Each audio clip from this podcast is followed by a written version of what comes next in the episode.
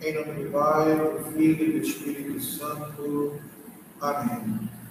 Enviai, Senhor, do alto céu, vossa luz, vossa verdade, elas serão teu guia e levarão até o vosso Monte Santo, até a vossa morada. Do Pai, do Filho e do Espírito Santo. Amém. Essa aula é uma regravação da aula do dia 28 de janeiro, dia de Santo Tomás, quando nós fizemos uma exposição sobre a teologia de Santo Tomás, especificamente sobre os quatro primeiros artigos da Suma Teológica. Infelizmente, aquela aula ficou um pouco corrompida por problemas técnicos, problemas de áudio, de toda a natureza. Estamos fazendo essa regravação para que o nosso estudo da Suma Teológica possa permanecer contínuo em todos os artigos até o fim, consigamos é, ter esse resultado. O objetivo próprio do nosso estudo é o seguinte: eu notei há alguns anos que a Suma Teológica tem sido um livro constantemente comprado, vendido, e as pessoas têm adquirido a Suma, mas que têm uma dificuldade para ler a Suma Teológica. E, em relação a isso, tem duas maneiras de resolver esse problema. A primeira delas é você fazer um grande curso de filosofia, estudando lógica, metafísica, topologia, toda a filosofia teorista, para então começar a ler a sua. É uma maneira que é maneira, eu acredito que é até é melhor para poder fazer, mas é a maneira que exige, para conseguir ter acesso à obra da sua, uma pessoa faça um curso de quase três anos.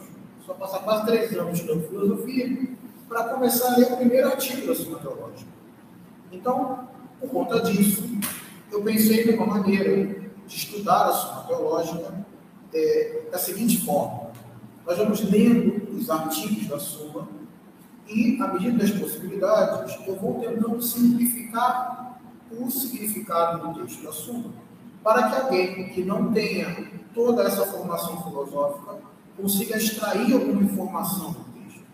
A ideia é ler a Suma Teológica junto vocês, e à medida dessa leitura, vamos pontuando um elemento ou outro que depende de filosofia, aí nós paramos, estudamos a filosofia que precisamos, voltamos para o texto da Suma e vamos fazendo isso até lá.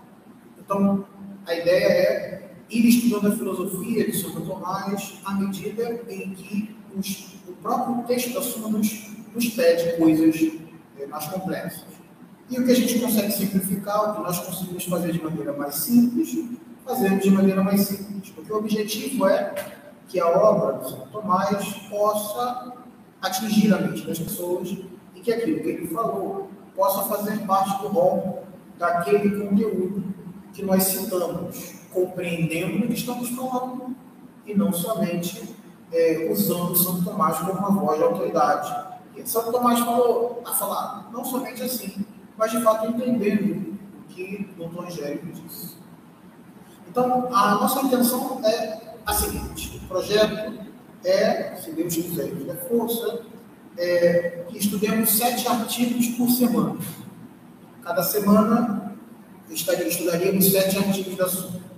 Qual é a ideia? Porque sete? Porque aí dá para ler um artigo por dia. E quando chega na sexta-feira, que é o dia do nosso encontro, às sextas-feiras, na paróquia Santos Anjos, às sete da noite, logo após a missa das 18, nós nos reunimos aqui e estudamos os sete artigos. Nem sempre isso é possível. Às vezes tem um artigo que demora uma aula de 40 minutos, ou demora mais tempo. Não tem problema. A gente vai fazendo aos pouquinhos é, o quanto a sua capacidade permitir também. O, o ideal são seis. Mas se nós conseguimos apenas cinco ou quatro, como foi no dia 28, não tem problema, levamos o que for necessário, contanto que a compreensão do texto seja boa. Então, o que nós falamos no dia 28 eram quatro artigos, a saber, se a teologia é necessária, se a teologia é ciência, se a teologia é uma ciência una e se a teologia é uma ciência prática. São esses quatro artigos que nós pretendemos tratar é, nessa regravação. O que falaremos na próxima aula serão os outros seis artigos da primeira questão da sua teológica. Se for possível, fazemos os seis. Se não, vamos fazer o que, o as nossas forças é, permitem. Então, direto ao ponto. Primeira pergunta: para que serve a teologia? Quer dizer, a teologia é necessária. Embora São Tomás use a expressão doutrina sagrada, que São Tomás chama de doutrina sagrada, é o que nós hoje em dia chamamos de teologia. Por isso que eu fiz essa tradução contextual, mas no texto da Suma Teológica está escrito se a doutrina sagrada é necessária. E a pergunta é: precisamos ou não? A primeira objeção que nós temos seria que nós não deveríamos ficar buscando coisa que ultrapassa a nossa razão. A teologia trata de coisas que ultrapassam a razão humana. E o ser humano não deveria buscar coisas além das suas forças, além da razão natural. Ou seja, não deveria buscar nada além da filosofia. Depois, a segunda objeção que, sobre o teologia é de que a própria filosofia já fala de Deus. Existe uma parte da filosofia, que é a metafísica, que tem umas questões tratando sobre Deus. Na metafísica do Aristóteles, na própria física do Aristóteles, tem no livro 8, fala sobre o motor imóvel, que é uma discussão sobre Deus. Então, se a, se a filosofia fala sobre tudo que tem no mundo, se ela fala sobre o que é o homem, se ela fala sobre a sociedade, e se ela falar até sobre Deus, para que eu preciso da teologia para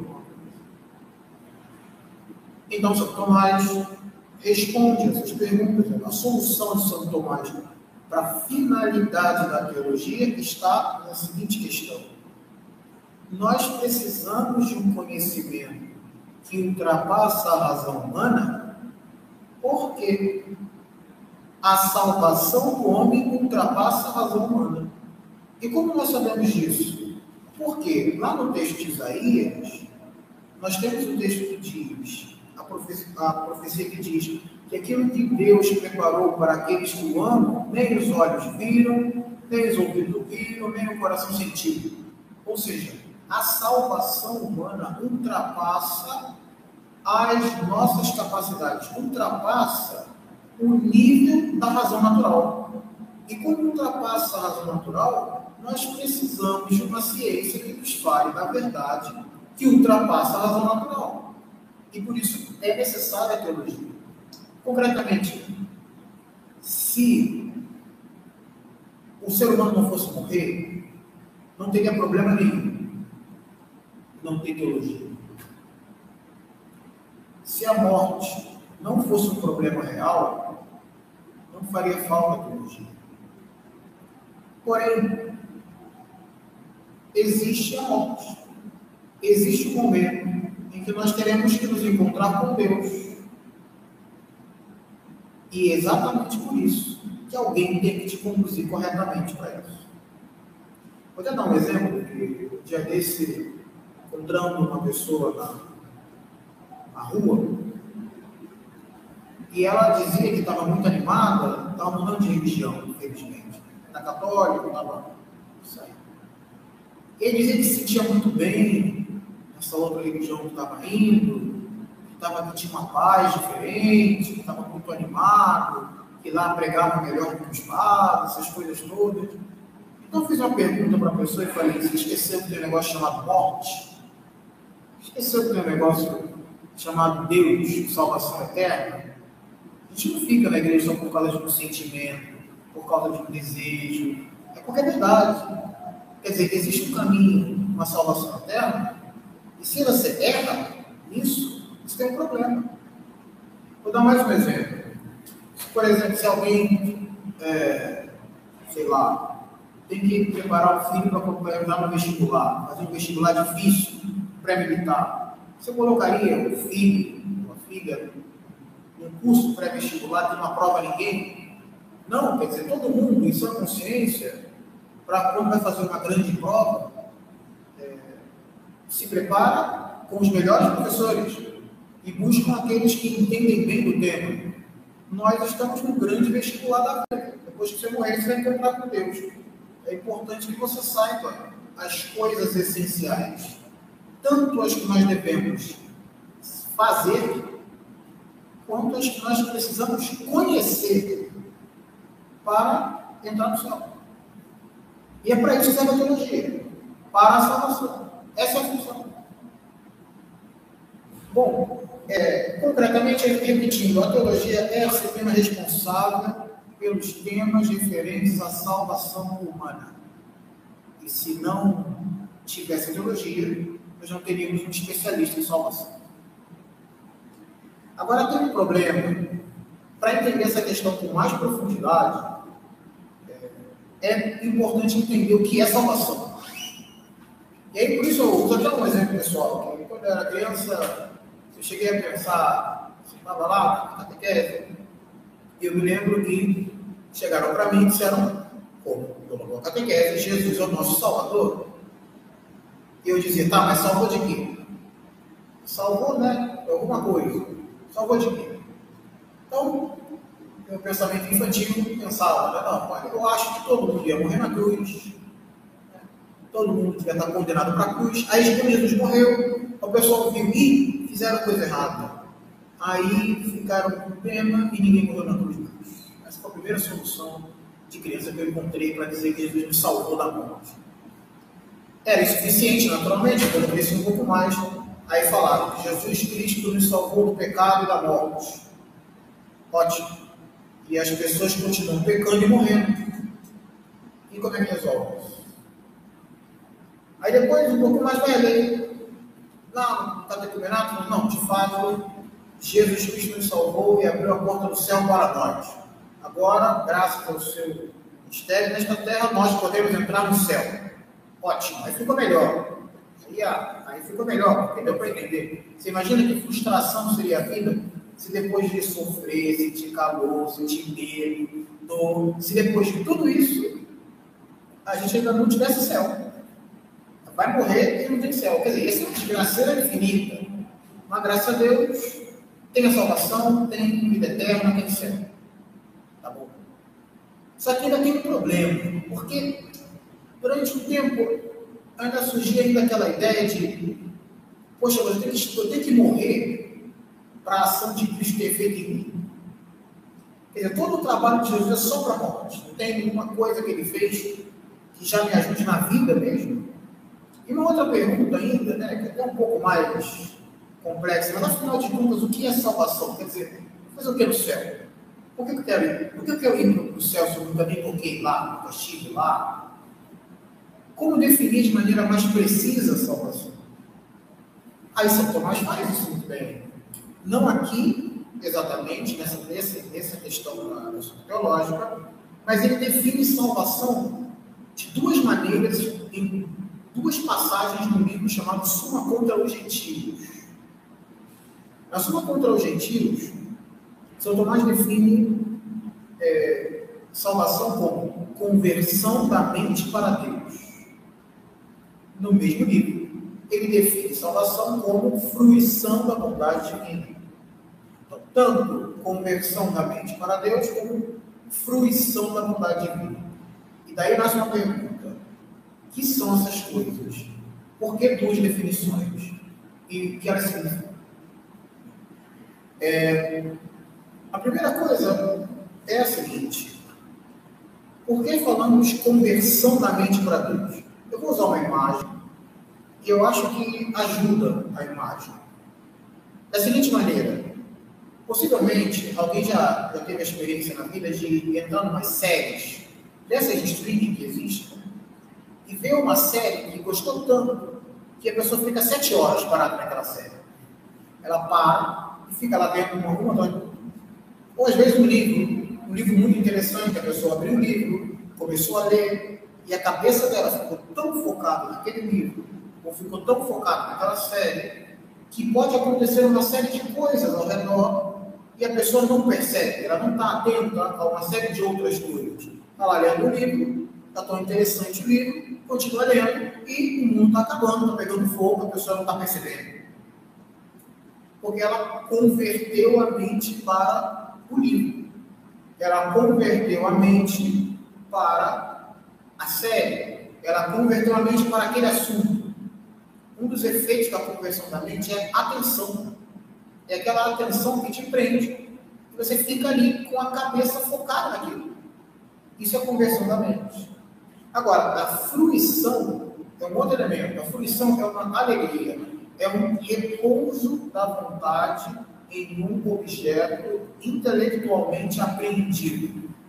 Nossa, termo é grande, mas a experiência humana é bem fácil de entender. Sabe aquela experiência que você tem de você começar a ouvir alguma coisa, a ler, eu falei, a assistir uma série? Você passa um número grande de horas diante daquilo, mas você não sente o tempo passar. Parece que o tempo parou para você, o tempo está parado, e quando você menos espera, nossa, já se passou uma hora e eu nem tinha percebido. Então, essa percepção que nós temos também, de como se o tempo tivesse parado, não é que o tempo parou, é que a vontade repousou. Esse repouso da vontade é fruição, é alegria, fruição em algum objeto intelectualmente aprendido. Por que intelectual? Porque tem uma diferença entre o prazer, que é um repouso das papilas gustativas, por exemplo, que é um repouso numa algo sensorial, é, prazer. Uma outra coisa é a fruição de um objeto intelectual, que você só consegue perceber porque a sua inteligência tem. Então, um cachorro não consegue ter a alegria de prender a atenção numa grande história de literatura. O cachorro não consegue ter uma, a alegria da literatura. Ele não consegue fluir, porque ele não tem essa vontade. Nós conseguimos, porque nós temos vontade. Podemos fluir, sentir o prazer, se é que pode dizer assim em linguagem mais laxa, sentir o prazer por uma coisa que vem do intelecto. Isso é fluir. Então, entender o que é fluir, entender o que é conversão da mente. No nível humano, Agora vamos repetir: a salvação é conversão da mente para Deus e é fruição da vontade divina. Então é como se aquela experiência da série, ou aquela experiência do livro interessante, ou aquela experiência da música que você gosta muito, é como se esta experiência não estivesse voltada nem para uma série, que é uma historinha, nem para uma música, que é um mundo de som, nem somente para uma poesia, mas está voltada para Deus. Você converte a mente para Deus e a vontade repousa em Deus. Então é, sou eu meditando, contemplando um tema divino e alegre, a vontade repousa naquele tema. E quanto mais eu sinto alegria, mais eu quero conhecer aquele tema. Quanto mais eu conheço, mais eu fico alegre. Quanto mais eu conheço, mais eu fico alegre. Este círculo virtuoso é uma expressão temporal da visão de Deus e a alegria celeste. Salvação. Então, é, isso aí é muito importante é, entender, porque senão a gente perde a, a noção de que a salvação não é só uma série de coisas que eu preciso fazer para entrar no céu. Não é só uma série de atos a serem realizados. Nós estamos, quando nós falamos de salvação, também estou falando do prêmio que é a visão de Deus. Qual é o prêmio do céu? Ver a Deus. Não é só ver a Deus tipo tirar uma selfie. É ver a Deus nesse sentido de contemplação, conversão da mente para Deus. Você converte a mente, você ama com a fruição. Então, isso é salvação. Isso aí pode acontecer temporalmente com alguém, quando você se concentra no tema religioso, na Sagrada Escritura, você lê a Bíblia, a Bíblia te atrai, e você contempla o que está ali, converte a mente para aquilo, e você tem um pequeno ato de contemplação. É uma experiência pequena da conversão. Mas fundado onde? Da conversão da mente para Deus. Fundado na fé. Quero essa coisa bonita. Você pega o texto de São Paulo, ele diz, né? No momento permanecem estas três: fé, esperança e caridade. Depois só fica a caridade, porque a, fé na visão beatífica vira visão. A esperança, posso. E a caridade é união com Deus. Então, acontece, a fé é como uma centelha da vida eterna, da salvação, uma participação, a gente pode falar assim. E a teologia é fundada para os temas da fé, para você converter a mente para Deus, fruir da bondade divina e ter uma participação na salvação eterna. Você vai dizer, mas tudo isso está escrito aqui? Não, aqui não, mas no próximo artigo está. E vamos dar as respostas, então, agora. É, quais são as respostas? Né? A primeira coisa é que a pergunta feita no início é que nós não deveríamos buscar coisas além da razão. Eu digo, é verdade, é verdade. Só que no caso da teologia, ela não está buscando coisas além da razão aleatoriamente. O que está além da razão na teologia é porque é o testemunho de Deus. A revelação, é, a teologia está fundada no testemunho.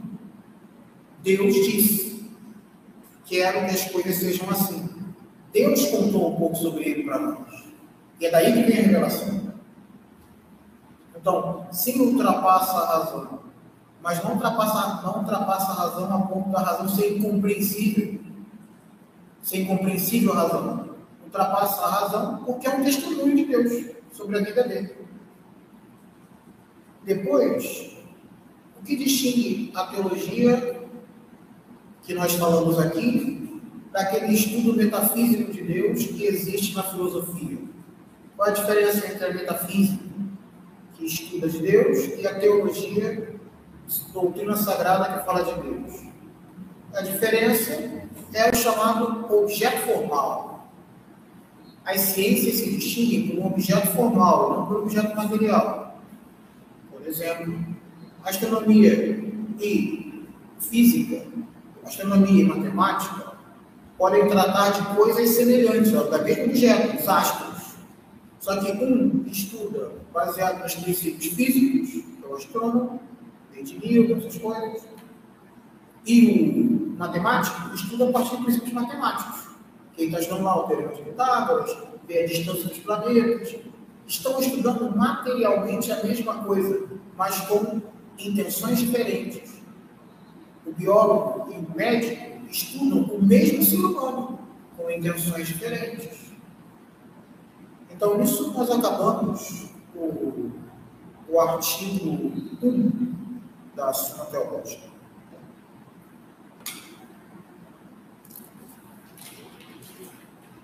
O segundo artigo é o artigo que pergunta se a teologia é ciência. E aqui tem problemas gigantescos, que nós não vamos tratar de todos, porque não convém. Mas é uma pergunta importante. E eu, as objeções apresentadas por São Tomás, elas geram, elas geram discussões na teologia até hoje. E para evitar grandes transtornos, vamos tratar do mais simples. Depois, quem quiser estudar a história da teologia, como essas perguntas se desenvolveram. A primeira objeção é: toda ciência nasce da evidência. Então, isso é uma coisa importante é, de entender. Né? A ciência não é algo que vem do nada. Primeiro você tem algum acontecimento evidente, eu vejo as coisas caindo, e depois eu vou tentar fazer demonstrações, propriedades das coisas caindo. A ciência ela nasce alguma coisa evidente que você viu com seus sentidos ou que você viu intelectualmente com a razão. Dá um, exemplo assim. A parte é menor do que o todo.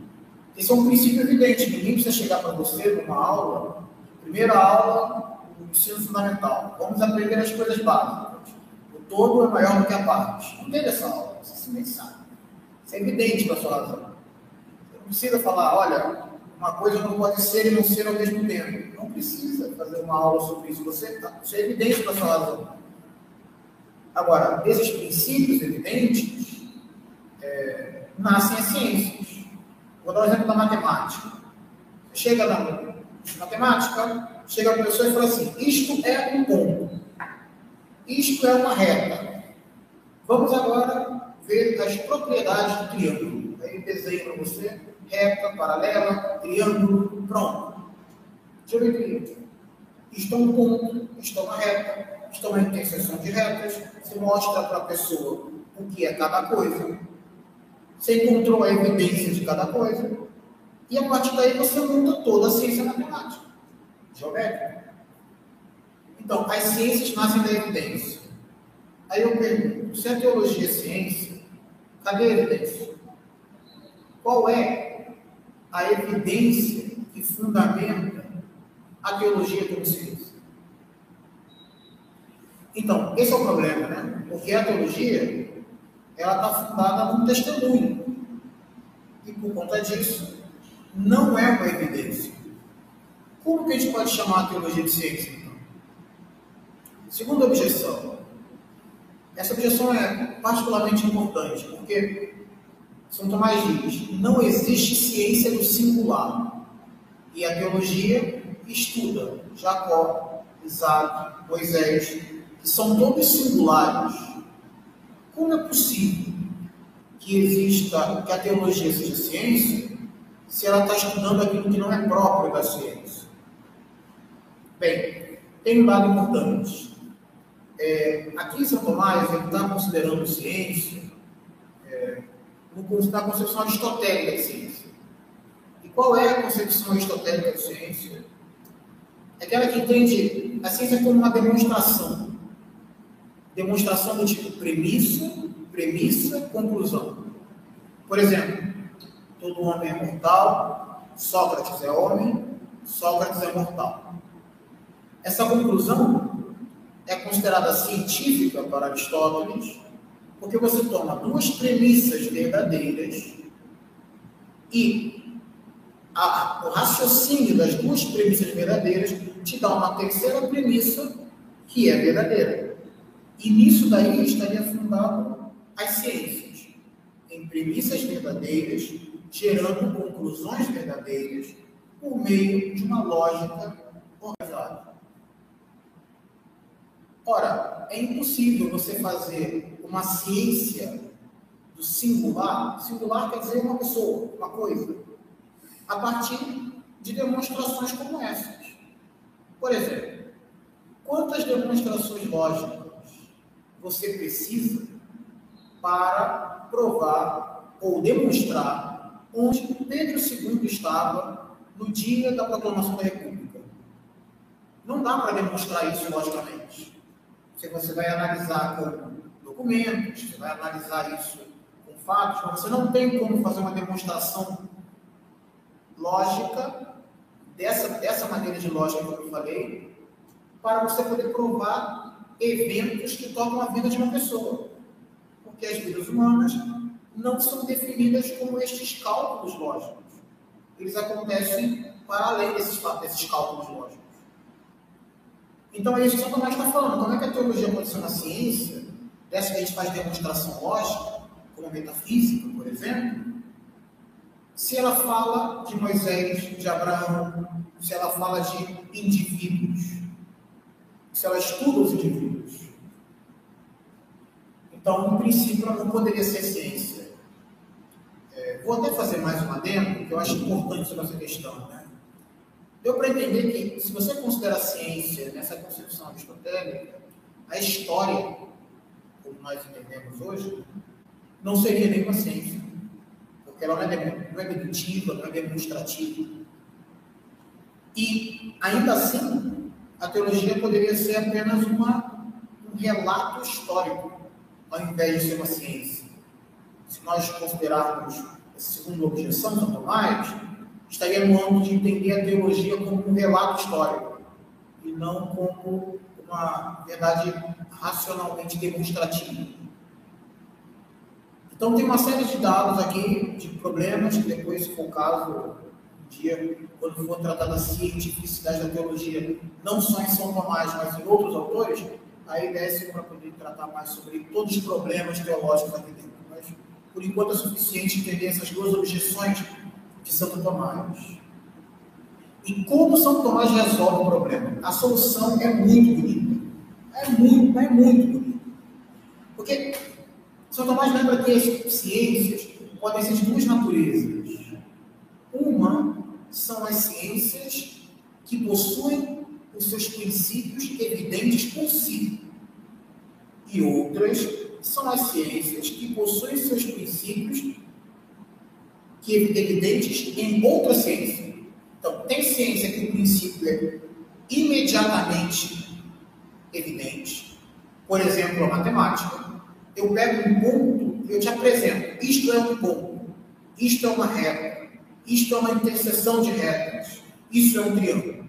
Você vê o que é cada coisa. Agora, tem umas ciências que elas recebem os seus princípios de outra ciência. Por exemplo, a física matemática. O físico matemático, quando ele está fazendo as contas dele lá, ele não se pergunta sobre os princípios da matemática. Ele pega a, a, a parte da matemática e ele segue a vida dele. Vou dar um outro exemplo. O músico.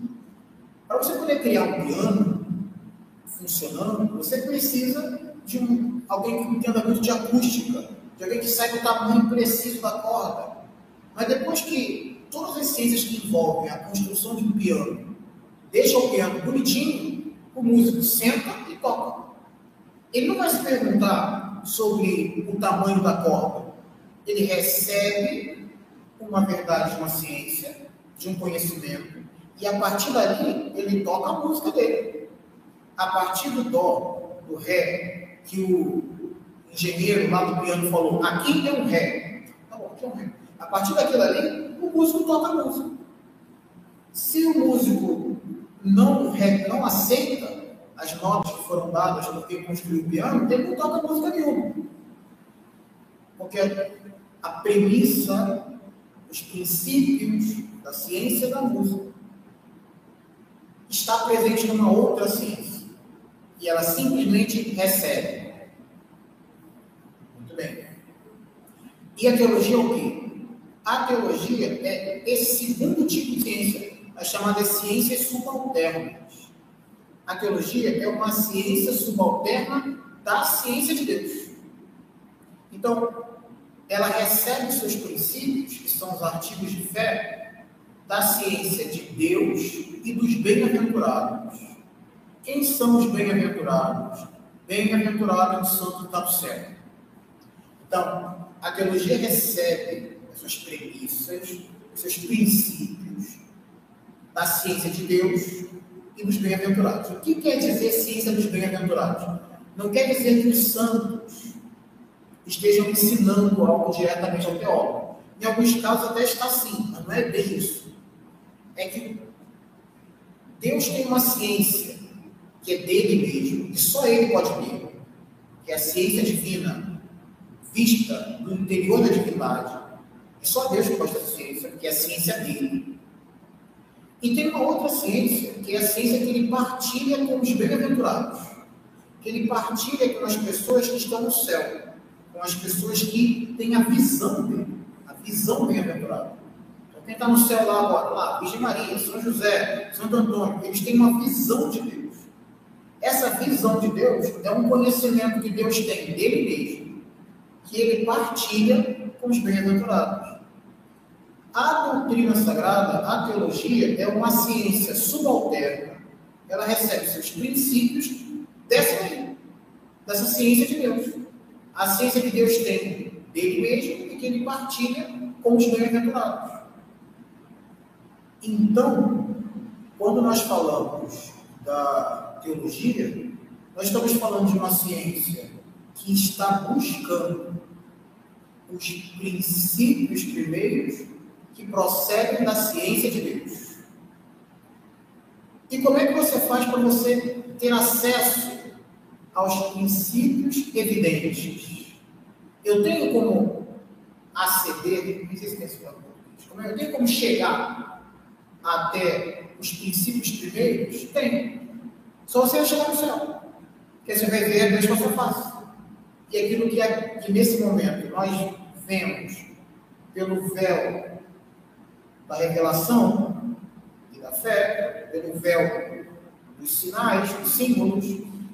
Quando você morrer e ver Deus no céu, não vai ser mais algo velado, então você vai estar vendo a Deus para ser fácil. Mal comparando, é assim. Imagina um matemático e um físico. O físico está lá fazendo as suas contas, animado, e ele não pensa quais são os princípios matemáticos que justificam o trabalho que ele está fazendo. Ele está só trabalhando. Aí chega uma hora que ele pode falar: Eu queria entender melhor os princípios da ciência que eu estou estudando. O que ele faz? Ele entra na faculdade de matemática e ele vai descobrir os princípios mais elevados daquilo que ele faz todos os dias. Relativo à teologia, como que é? Está o teólogo lá, pegou os argumentos todos, já da revelação divina, e ele segue lá fazendo sua análise. Ele fala, como é que eu faço para poder ter acesso de maneira evidente a estes princípios? Aí o santo do céu vai falar, vai para o céu que você vai saber. É a mesma coisa. É, então é isso, né? A, a ciência divina ela não é evidente para nós, mas é evidente aos que estão no céu. Para aqueles que estão no céu, ela é ciência evidente que ela está vendo a Deus diretamente, e para os que estão na terra, é uma ciência subalterna. É, eu acabei de apresentar aqui as notas características. É, eu lembro que na aula eu usei uma imagem para poder representar como que a teologia se relacionaria com outras ciências, para não haver confusão. E a imagem é a seguinte: você tem fogo, imagina que eu tenho aqui um fogo. E aqui eu tenho coisas que foram que estão quentes graças ao fogo. Você pega o fogo, né? Pega uma coisa, bota próximo dele fica quente. Sabe disso? E nesse processo tem três elementos: o fogo, a convecção, que é o fenômeno com que o fogo aquece o longe dele, que é outra maneira de aquecer a combustão, né? Gruda fogo, o fenômeno da convecção e a coisa quente. Coisa quente, convecção, fogo. Tudo que você estuda na ciência seria como alguém estudando a coisa quente, objeto quente. Seria o estudo no ambiente, no ambiente no nível científico. O mundo, você está estudando nesse sentido. Quando você estuda o fenômeno da convecção, é como um filósofo estudando a relação entre Deus e o mundo. Por fim, você tem o fogo. O teólogo seria alguém estudando o fogo dentro dele mesmo. Então eu tenho o fogo, a convecção e a coisa quente tudo aquilo que é o estudo das ciências que nós compreendemos é como o estudo da coisa quente. O calor na coisa. Como você estuda a relação entre as coisas e Deus? Mais ou menos como alguém que estuda a convecção. E o teólogo é alguém estudando o fogo dentro dele mesmo. Porque o fogo falou e contou coisas para nós.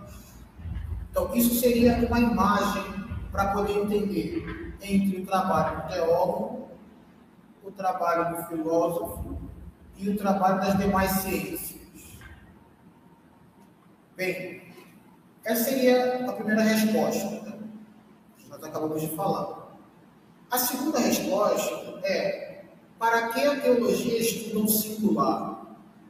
No fim das contas, é para que a teologia estuda a história de certos personagens a resposta de São Tomás deixa alguns teólogos um pouco chateados, ainda mais os mais contemporâneos, porque não dá um valor muito intenso à história. Eu entendo as críticas, eu não vou tratar sobre elas aqui. Mas eu vou dizer mais ou menos como que entendo o modo de São Tomás tratar a função da história para a teologia é que São Tomás entendia que a razão de estudar o singular na teologia se devia a dois, duas coisas. Primeiro, para saber a autoridade daqueles que falam. E segundo, para dar um exemplo moral. Então, por que, que a teologia estuda indivíduos? Por que a teologia estuda personagens? Para São Tomás por duas razões. Primeiro, para você mostrar a autoridade daqueles que nos trouxeram a revelação. Segundo, para mostrar exemplo de moralidade para nós. O que quer dizer isso? Essa questão da autoridade é bastante importante. Porque se você parar para pensar, como é que nós fazemos para saber que uma pessoa não é um herege? Você para ver. Como é que você sabe que, é, que este ou aquele ali não é herege? A primeira coisa que você faz é que você é, vai investigar se o que ele fala está ou não em contradição com o magistério e a tradição da igreja. É assim que nós fazemos. E eu pergunto, como é que você faz para conseguir ter acesso ao magistério? Você pega os documentos, o documento emitido pelo Papa. Você tem que saber que aquele indivíduo que escreveu é Papa, senão você erra. Né? Depois, como é que você faz para encontrar a tradição? Você precisa ter certeza que aquelas comunidades cristãs, historicamente, que você está consultando aquele material, eram comunidades verdadeiramente cristãs. Se você, por exemplo, fala, vou analisar a, tradição da igreja e pega documentos de uma seita docetista, está errado. Nunca vai conseguir descobrir, nunca vai garantir que aquilo vem de Deus. Pelo contrário, se tiver de um herege, só vai ter argumentação herética. Então, para que você precisa da história, dessa maneira de entender? Eu preciso conhecer coisas do singular para ter certeza que o testemunho que aquela pessoa está me dando vem de Deus. Porque se eu não conheço detalhes da vida de Pedro, como é que eu posso saber que esse São Pedro é o São Pedro, apóstolo de Cristo, que está me comunicando a revelação vinda por Jesus? Ou não é algum outro Pedro que tem de uma seita docetista? Como é que eu sei isso? Porque você tem informações históricas singulares sobre este personagem, sobre esta comunidade cristã e sobre como esse ensinamento passou através da história. Concretamente, é, nós precisamos conhecer o singular da teologia porque eu preciso saber que aquela pessoa que me transmitiu a fé transmitiu o ensinamento de Jesus. E é por isso que a história é tão importante. Isso daqui fundamenta uma, uma coisa que depois, no século XVI, depois do século XVI posteriormente no século XIX, ficou conhecida como teologia positiva, que é que se distinguiu da teologia especulativa. O que é teologia positiva? É quando você começa a buscar na história da igreja como que a igreja testemunhou a fé, confessou a fé, procurando catecismos, documentos, declarações de parte da igreja, para você saber, olha, a igreja sempre confessou que Jesus é Deus. A igreja sempre confessou a imortalidade da alma. A igreja sempre confessou a existência de anjos. Como é que você descobre essas coisas? Vou pegar os textos do século I, século II, século III, cheios da Bíblia, tudo, e vou falar, a igreja sempre confessou tal coisa. Isso é teologia positiva. E é para isso que estuda a história. Mas depois que você descobre tudo que a igreja confessou desde sempre, tem um segundo problema, que é saber como que essa verdade, confessada desde sempre, exprime a ciência de Deus. Porque o objetivo da teologia aqui é ser uma espécie de imagem da ciência de Deus. A função da teologia aqui, como ciência São Tomás, é ser algo que busca de Deus os princípios primeiros que fala ser uma grande contemplação da ciência de Deus. Aqui nós usamos o artigo 2 e vamos agora para o artigo 3 da Sua Teológica. A terceira, o terceiro artigo pergunta o seguinte: a teologia é una? No fim das contas, a pergunta é: ela é uma ciência? Ela é um livro? Ou é uma biblioteca? Faz diferença a pergunta. Porque parece que a teologia trata de muitos temas. Trata do Criador e trata da criatura. Criador tem suas propriedades, obviamente, e a criatura também. Então a teologia trata de coisas muito diferentes que tocam todas as coisas. Como que ela pode ser uma ciência? Ela deveria ser muitas ciências. Segunda objeção, a filosofia, por exemplo, ela é dividida em muitas ciências. Uma coisa é a filosofia do homem, antropologia filosófica. Outra coisa é ética. Ética, filosofia política, metafísica, são ciências que usam até métodos diferentes. Métodos mesmo complexos diferentes. Agora, a teologia trata dos mesmos temas, anjo, costumes, trata de múltiplos temas, múltiplos temas filosóficos. E como que ela pode ser uma ciência una?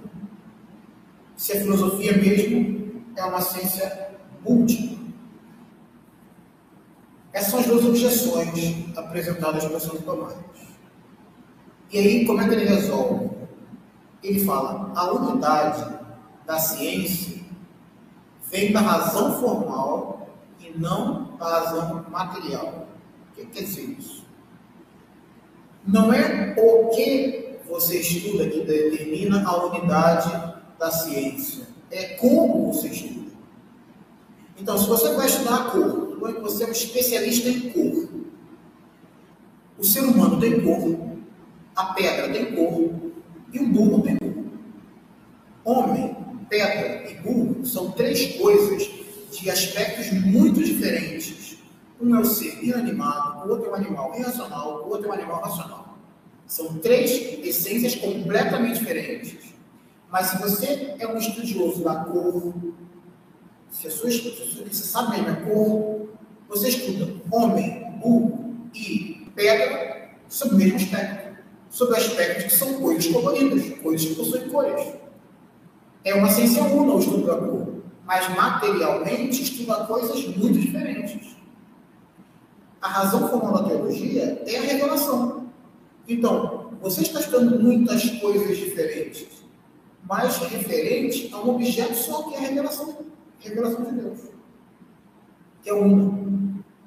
Então, não é só, não é, não é a diversidade das coisas que faz a a teologia múltipla, é a unidade delas, que é o objeto formal, que é a revelação, que é uma coisa única.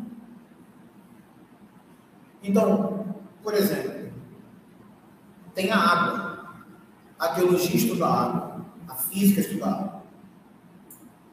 Você parar para pensar do ponto de vista filosófico, o estudo da água pode ser feito de muitas formas, como física, símbolo, como tudo. O batismo pode ser estudado como sociologia da religião, fenômeno de introdução, várias coisas. Mas quando você estuda água e batismo na teologia, eu estou falando da, do que a revelação divina tem a me falar, da relação entre a água e o batismo. E essa relação, eu estou me referindo à unidade mesmo das coisas, que é entender a água como matéria para o sacramento do batismo. Onde que você encontra a unidade das coisas? Na unidade da própria revelação.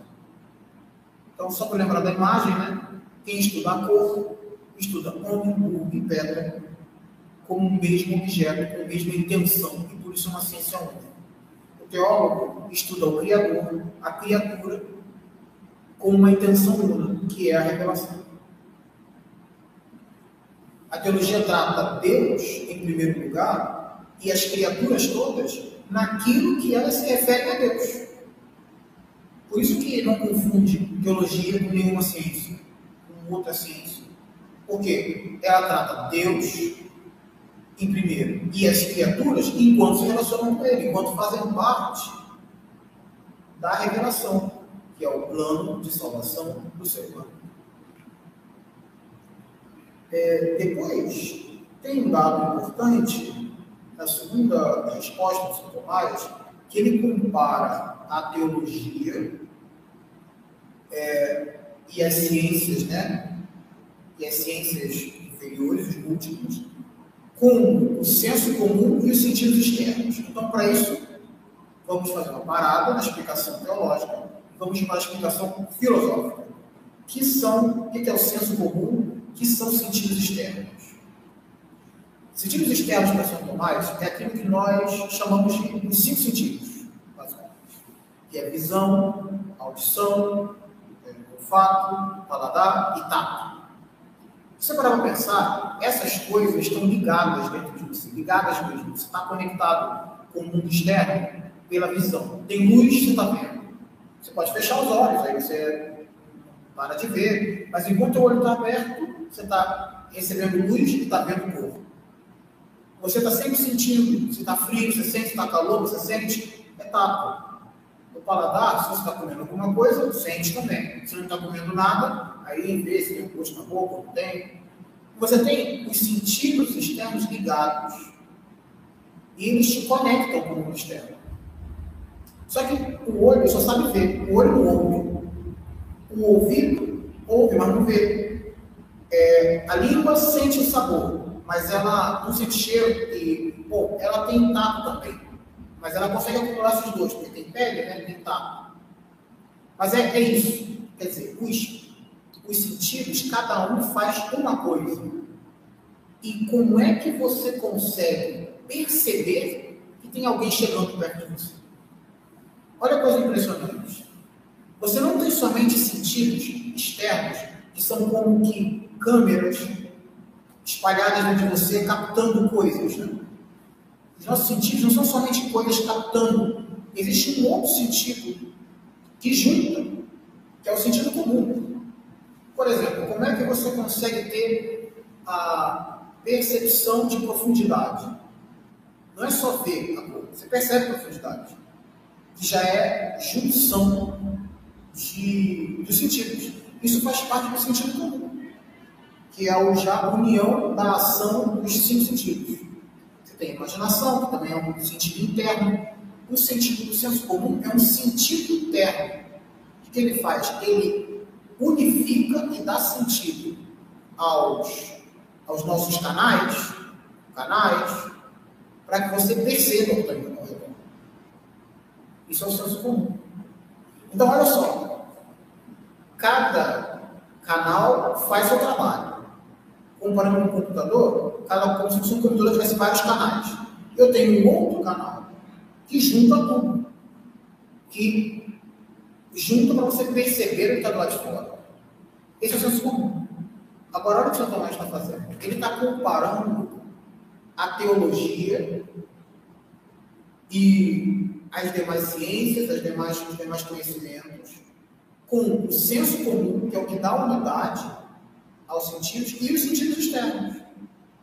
É como se é, anjos, costumes, todos os sistemas filosóficos separados fossem canais estão existindo independentemente, cada um está fazendo o seu.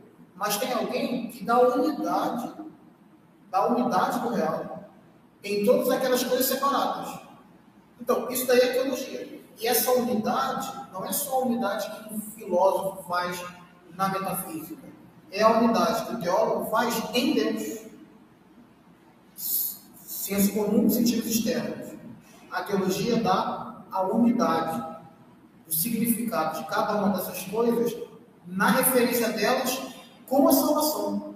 E é daí que vem uma frase de São Tomás que eu teria que ler. Não dá para não ler. Tão legal que é. Olha só como que ele termina o artigo 3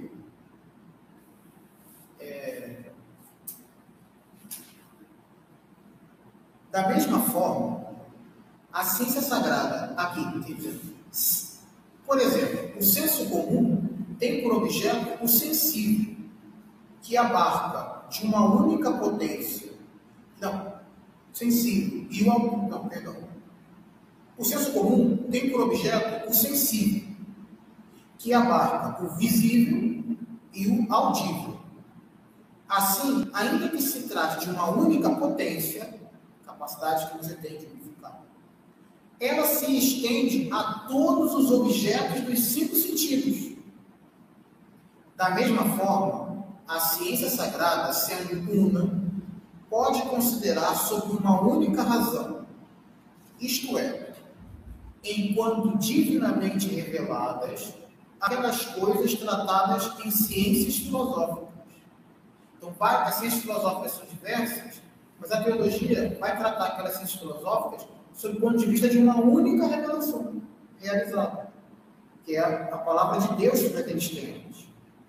Isto faz que essa ciência apareça como uma impressão da ciência de Deus, una e simples com relação a tudo. A teologia, ela quer ser uma impressão da ciência de Deus no interior da cabeça do homem. Ela é uma chave da mente de Deus. É mais ou menos isso. Quer dizer, ela é uma impressão da ciência de Deus com relação a tudo. Essa é a. Por isso que ela é única, porque ela quer ser isso. E como isso acontece concretamente? Isso acontece num ato de contemplação. É mais ou menos o está meditando sobre vários temas separados. Né?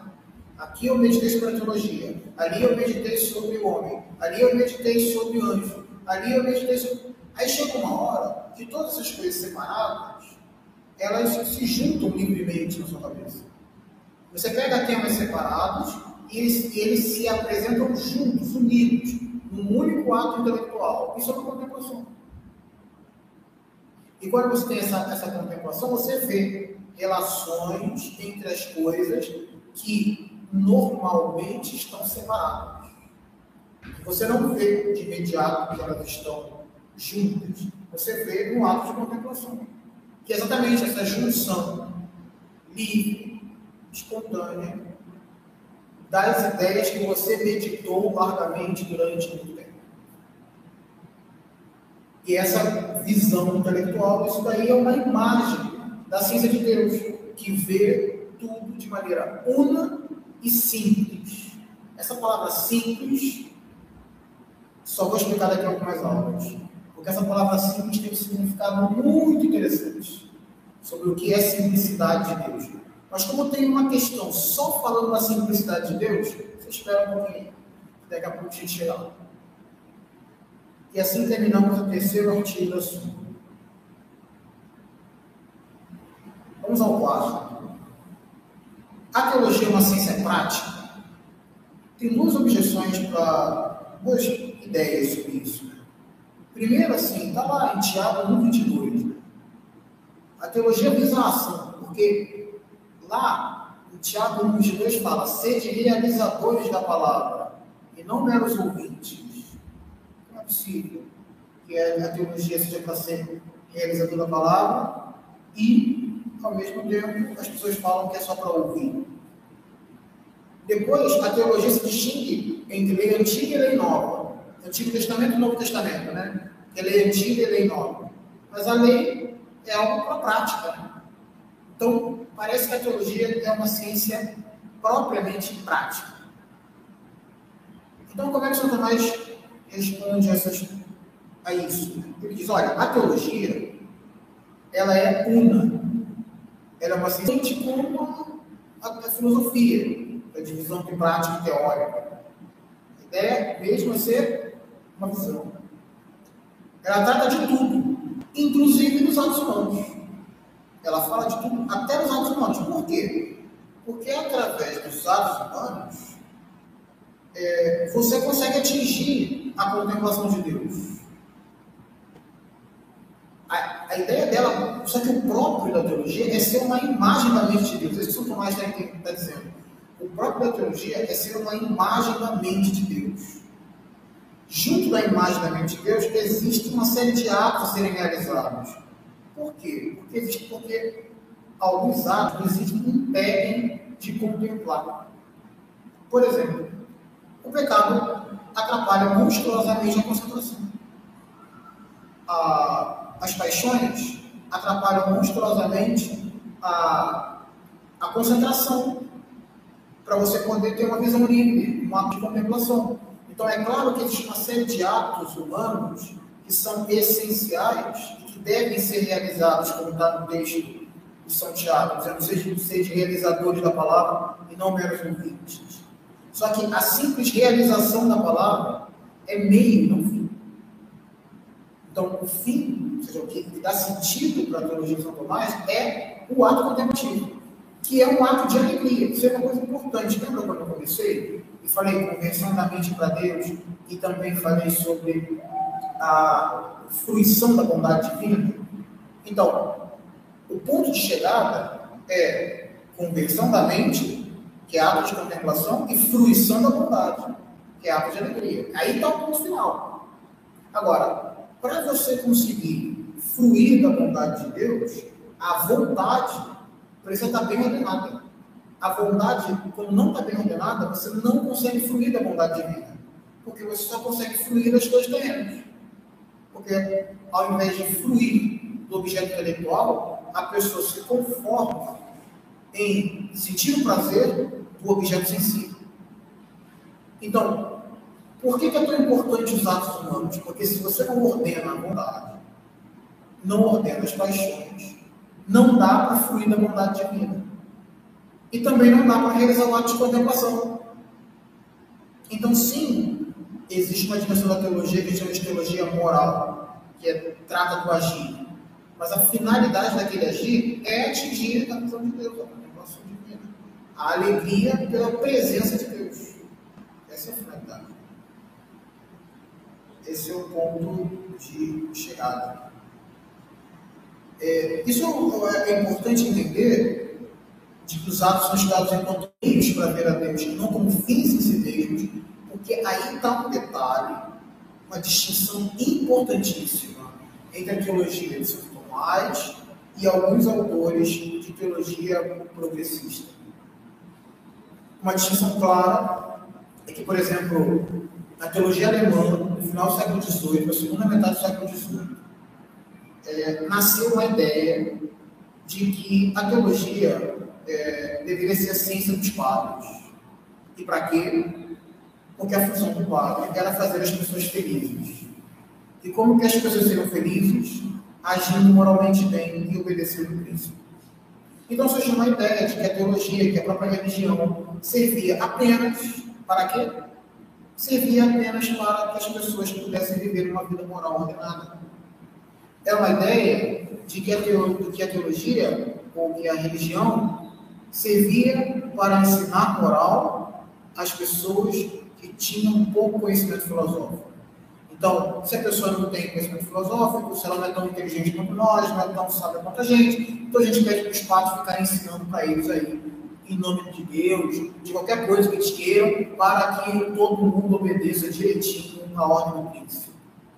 Isso foi uma ideia de religião que apareceu na Alemanha, que é a ideia do Kant, religião de vista simples de razão. Que é aquela ideia de, ah, não importa a religião não, o que importa é que ele está fazendo bem.